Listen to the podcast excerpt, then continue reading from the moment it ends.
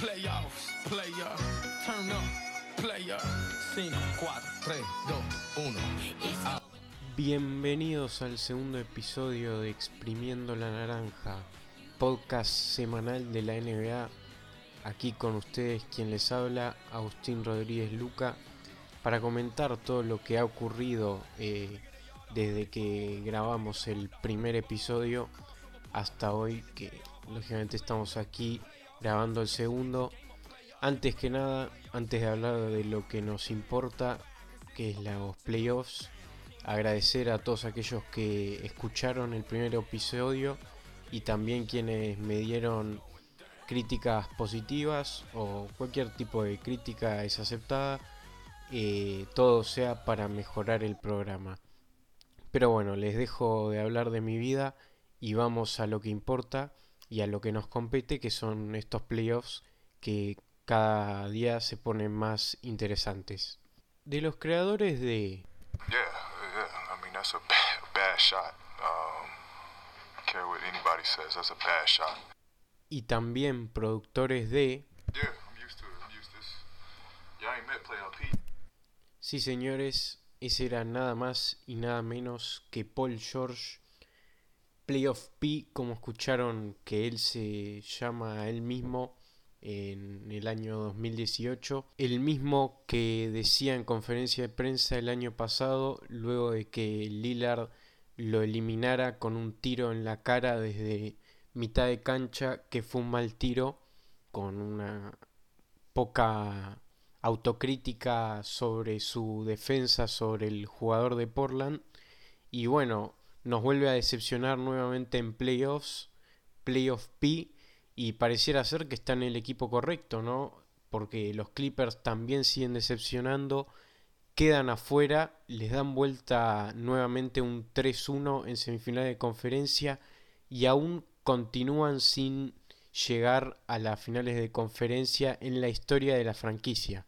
Sacarme el sombrero ante los Denver Nuggets ya que vuelven a dar vuelta un 3-1 en estos playoffs con la primera ronda contra Utah Jazz, pero ya hablaremos luego de ellos ya que ya empezaron a disputar las finales de conferencia ante los Lakers, pero primero enfoquémonos en el fracaso de los Clippers y cómo es que llegaron a quedar eliminados en el séptimo juego y cómo se desenvolvieron en este partido definitorio para la serie.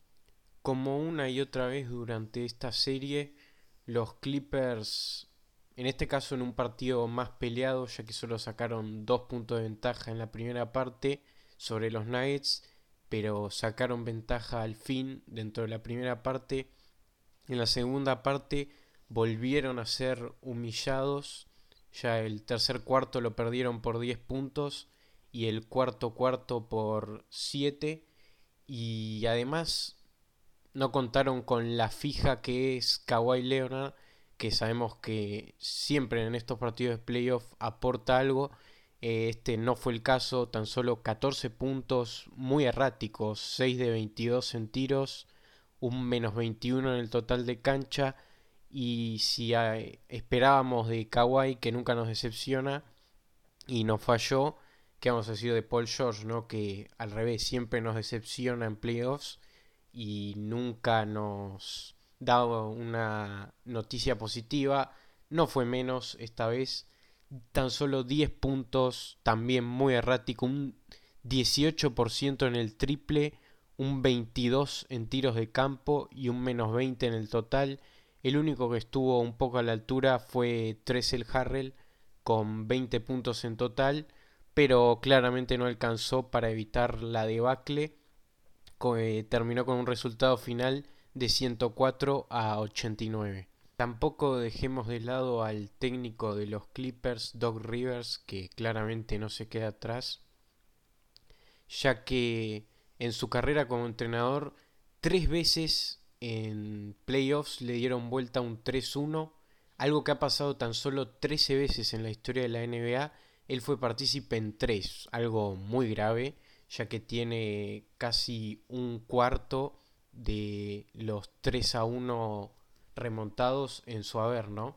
y yo creo que no resistirá en el cargo después de este fracaso, ya que era como mínimo finales de NBA o nada, con todas las apuestas que había hecho la franquicia, se fracasó nuevamente y habrá cambios, seguramente en el puesto de técnico, eso no tengo ninguna duda.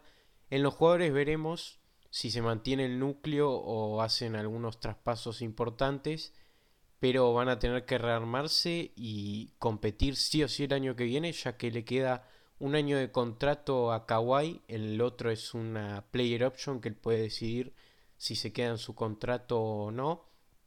Y lo mismo con Paul George, un año de contrato y el otro una player option que él decide si continúa o no y difícil que se queden si no ven que hay un proyecto ganador que es a lo que vinieron a los Clippers. Por último, sobre la debacle de los Clippers, decir que lo que había comentado en el primer episodio, que estaban 0-8 en partidos que son para avanzar a finales de conferencia, bueno, ahora se encuentran 0-9, cada vez peor, y comentar la situación de los jugadores secundarios que me había olvidado. Montrezl Harrell termina contrato este año, eh, cobra tan solo 6 millones, será un contrato muy bajo. Veremos si le pagan, pues le tendrán que pagar y mucho si quieren que se quede, o si lo dejan marchar ya que va a ser un salario alto. Y bueno, todos los otros secundarios se mantienen con contrato, Beverly, Lou Williams, eh, Morris, pero algunos de ellos no han dado la talla como Beverly, que casi no ha metido puntos y no ha tenido esa tenacidad defensiva por la que se lo caracteriza y por la que los equipos lo quieren, ¿no? Tampoco ni siquiera demostró eso contra un Jamal Murray imparable del que después hablaremos y Lou Williams con toda la polémica que hubo antes de la burbuja que recordemos se fue a un strip club en el medio de la burbuja tampoco rindió lo esperado y veremos qué se hace con este que suele ser un anotador muy confiable desde el banco, capaz de meterte 20 puntos seguro. Veremos cómo sigue en los Clippers, qué decide hacer el manager Steve Ballmer para reformular esta franquicia y conseguir el éxito el año que viene a más tardar. Y bueno, vamos con el equipo ganador que bien merecido lo tiene. Equipo histórico además porque es el único equipo en la historia de los playoffs en dar vuelta dos series estando 3-1 abajo en unos mismos playoffs. Y bueno, por el lado de Denver destacar Jamal Murray, como había dicho antes, imparable. Volvió a su nivel de la primera serie ante Utah en el que promediaba casi 35 puntos por partido. En este juego 7, 40 puntos tuvo, no lo pudieron parar. 57% de campo, casi 50% en el triple, metió todos sus libres. Y Nikola Jokic, ¿no? la gran estrella, ya tenía un triple doble cuando había terminado el tercer cuarto. Una locura. Terminó con 16 puntos, 22 rebotes, 3 asistencias y en 36 minutos esas tres estadísticas ya las tenía con más de dos dígitos en su haber. La verdad, espectacular partido de Jokic que confirmó que es el mejor pivot de la NBA actualmente y que no, no tiene a nadie que le pueda competir. ¿no? Lo demuestra partido a partido, serie a serie. Ya no solo es algo de temporada regular, ya en los playoffs y bueno, que viva el básquet internacional, ¿no? Con Doncic, Jokic, Giannis, eh, cada vez más demuestran que no solo los estadounidenses pueden competir en la mejor liga del mundo. Y ya que estamos, continuemos con estos finalistas de conferencia Denver Nuggets. Eh, porque se jugó el primer partido de la serie ante los Lakers los Nuggets clasificaron el martes 15, el primero fue el viernes 18, ganaron los Lakers 126 a 114, es el primer juego 1 que ganan en estos playoffs, habían perdido sus dos anteriores. Igual como ya sabemos con los Nuggets que dan vuelta todo, puede pasar cualquier cosa. un bestial Anthony Davis con 37 puntos, 10 rebotes, el MVP del partido, un LeBron más pasivo, más pasador, como lo hemos visto durante todo este último año, que está con una superestrella al lado del calibre de Anthony Davis, 15 puntos, 6 rebotes, 2 asistencias. La gente se quejaba en redes sociales de que le dieron muchos tiros libres a favor a los Lakers. Es verdad, depende en cada uno que si cree que está amañado o no los referees. Eh, los Lakers tuvieron el control de casi todo el partido. En un momento los estaban. Eh, le llevaban una gran diferencia. Y los Nuggets acortaron al final para dejarlo tan solo a 12 puntos. Eh, jugaron bien las dos estrellas de los Nuggets, Murray y Jokic, ambos con 21 puntos, pero el problema radicó en que el resto del equipo no estuvo a la altura ni cerca. Como siempre me enfoco en él, eh, Gary Harris, ya que es, digamos, una manera de medir al equipo. Si obviamente vos tenés a las superestrellas Jokic y Murray en los Nuggets, pero si Gary Harris, que es como ese jugador secundario principal, ya que es el que más puntos aporta de los secundarios, si él está metiendo sus tiros, eh, quiere decir que el equipo va bien porque él, digamos, los mete si todos están jugando bien. Si el equipo por ahí no está en su mejor día, aunque estén peleando el partido, él no va a ayudar, como fue el caso con tan solo 5 puntos y muy errático. Es un jugador, aunque no lo parezca para mí determinante en la estructura de los Knights, porque sus puntos que aporta sin ser eh, ningún jugador principal dentro del esquema de Mike Malone son muy importantes para ayudar al equipo a ganar. Sus puntos y sus tiros sobre todo, ya que es considerado un tirador y un buen defensor para terminar con el informe de este primer partido de las finales del oeste entre Lakers y Nuggets, resaltar que el segundo partido se juega el domingo 20 de septiembre a las 8 y media horario de Argentina. Probablemente se esté por jugar o se esté jugando eh, en estos momentos porque yo estoy grabando este episodio el mismo día, el 20. Y también mención especial eh, que me había olvidado de los Lakers a Playoff Rondo. Este Rayon Rondo que cuando llegan los playoffs se transforma campeón de la NBA con los Celtics de muy joven. Que en estadísticas tal vez no te apabulla, son 7 puntos, un rebote, 9 asistencias muy importantes. Pero es el famoso jugador que hace lo que no se ve y tiene una importancia mayor a lo que las estadísticas dicen.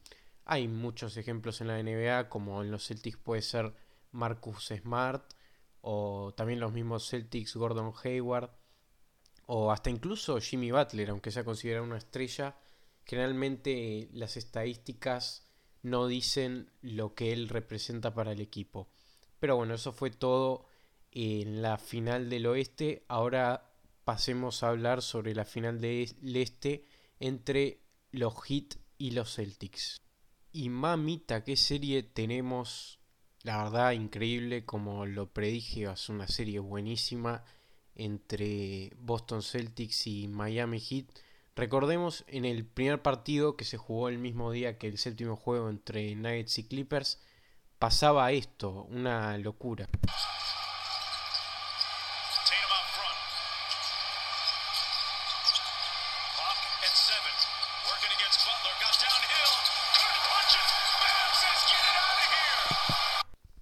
Supongo que todos lo habrán visto, era para recordar nomás el tapón salvador de Adebayo en el primer partido, en un partido que fue a prórroga encima, última posesión, los Celtics dos abajo para empatarlo, Tatum la va a volcar y Adebayo le mete un tapón limpito y parecía, si obviamente no lo pueden ver, pero si lo buscan el video, eh, pareciera ser que se le rompe la mano, pero no, porque la pelota dobla la mano, pero él con una fuerza abismal logra sacar la pelota de ahí y los Heat se llevaron el primer partido.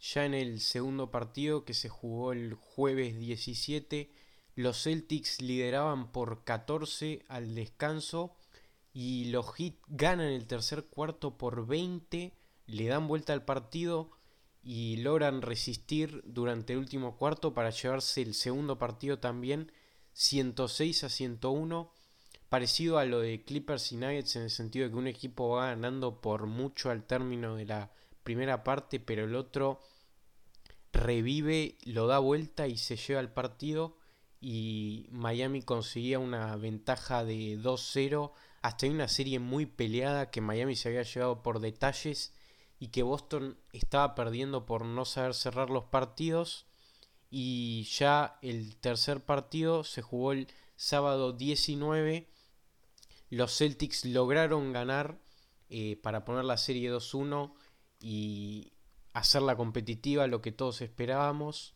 117 a 106 fue la victoria.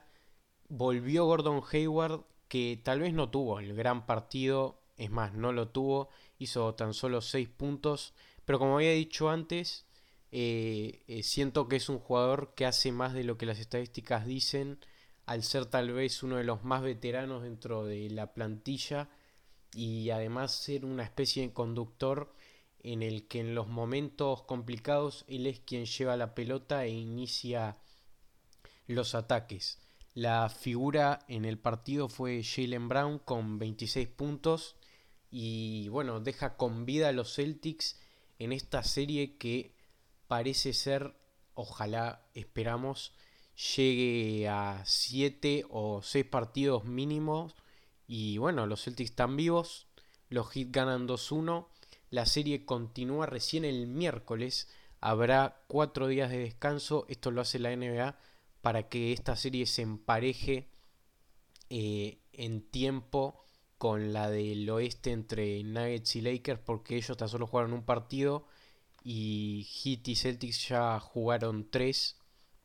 Por ende los Lakers y Nuggets jugarán el domingo 20 y el martes 22 para así emparejar los calendarios y que ambas finales estén jugando al mismo tiempo y con la misma cantidad de partidos para que no ocurra un desfasaje luego en las finales de la NBA. Para terminar, como siempre, vamos con las noticias que ocurren en las oficinas de la NBA, en este caso afuera de la burbuja, podríamos decir, y tenemos algunas muy importantes, diría yo.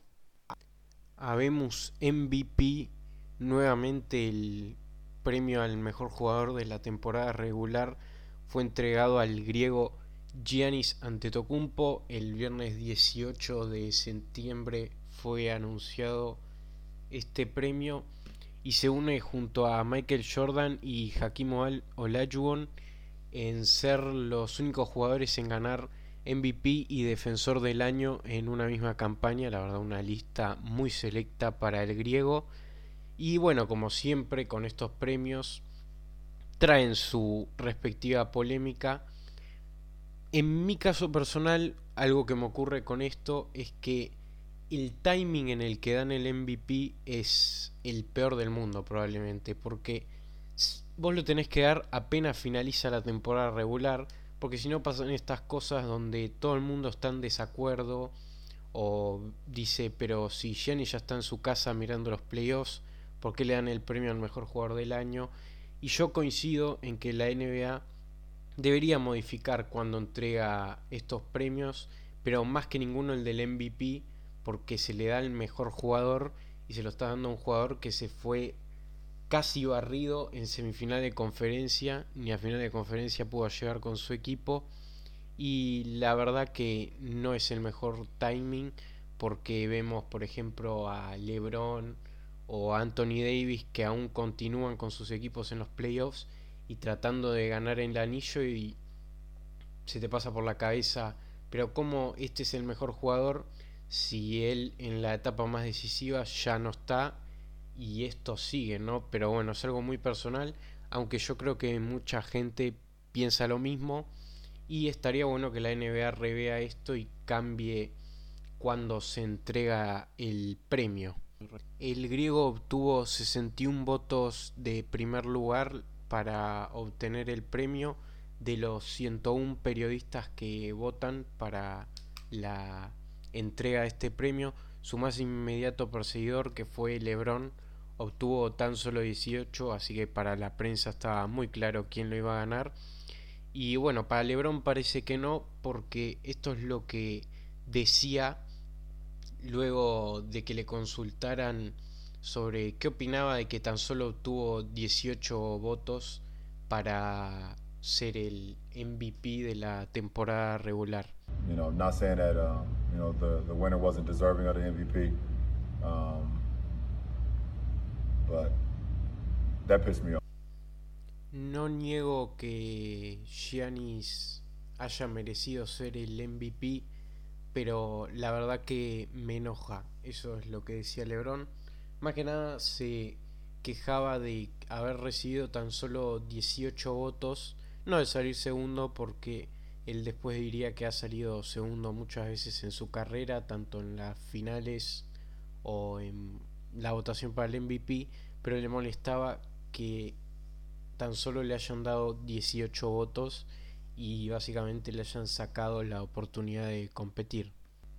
Ya para terminar, definitivamente, aclarar que con respecto a las noticias de cambios de técnicos y rumores en el banquillo que comenté sobre el episodio 1, nada ha cambiado, todavía esos equipos que nombré siguen vacantes sus banquillos y bueno, la NBA anunció los equipos ideales, como siempre lo hace, de la campaña. Recordemos que tienen un primer equipo ideal, un segundo equipo ideal y un tercer equipo ideal. El primero eh, estuvo formado por Giannis Antetokounmpo, LeBron James, James Harden, Anthony Davis, compañero de LeBron, y Luka Doncic. El segundo equipo está formado por Kawhi Leonard, Nikola Jokic, Damian Lillard, Chris Paul y Pascal Siakam. Y el tercer equipo, eh, Jason Tatum, Jimmy Butler, Rudy Gobert, Ben Simmons y Russell Westbrook.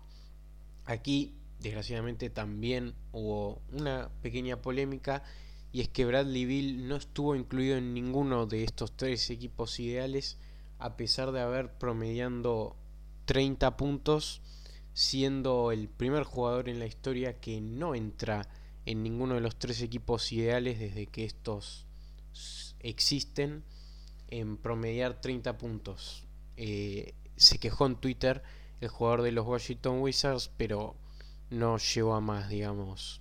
Obviamente en las redes dijeron que lo robaron por no estar ahí, porque estaba Ben Simmons y él no, o que estaba Russell Westbrook y él no, pero bueno, no llegó a más. Y eso fue todo para el segundo episodio de Exprimiendo la Naranja. Espero que lo hayas disfrutado tanto como yo al grabarlo. Y nada, nos vemos en la próxima. Un saludo.